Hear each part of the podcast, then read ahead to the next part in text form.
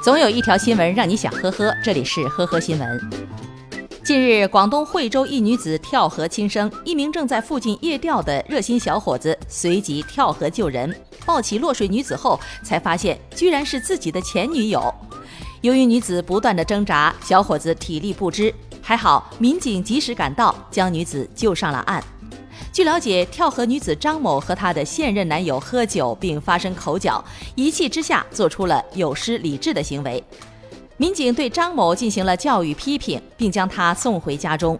还原事发经过的民警都忍不住笑了。网友说：“缘妙不可言呐。”据 CBC 报道，加拿大华人女子小钱通过微信向一个名叫“机长很酷”的机票代理买机票。该代理称自己有员工折扣，可以买到半价票。前三次买机票坐飞机都相安无事，直到去年十一月，小钱再次登机的时候，发现自己被禁飞了，加航还要求其缴纳九万元的罚款。原来这位机长很酷，一直在用偷盗来的信用卡帮人买机票。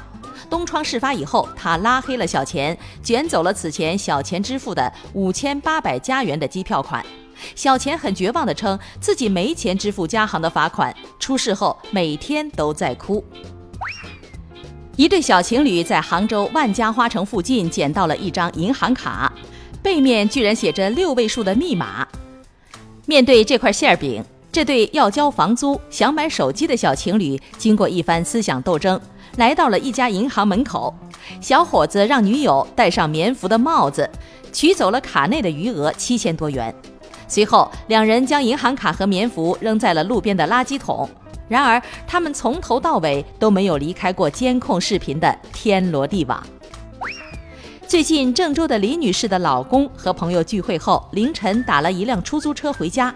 由于当时喝酒喝得有点迷糊了，居然把十五块钱的车费付成了一万五千块。第二天，李女士通过监控联系到了出租车司机，不料司机只给他们转来了一万元，说剩余的五千块钱被他花了，等有钱了再还给你。实在不行，你就去报警吧，这是你自己付错了，能怪谁呢？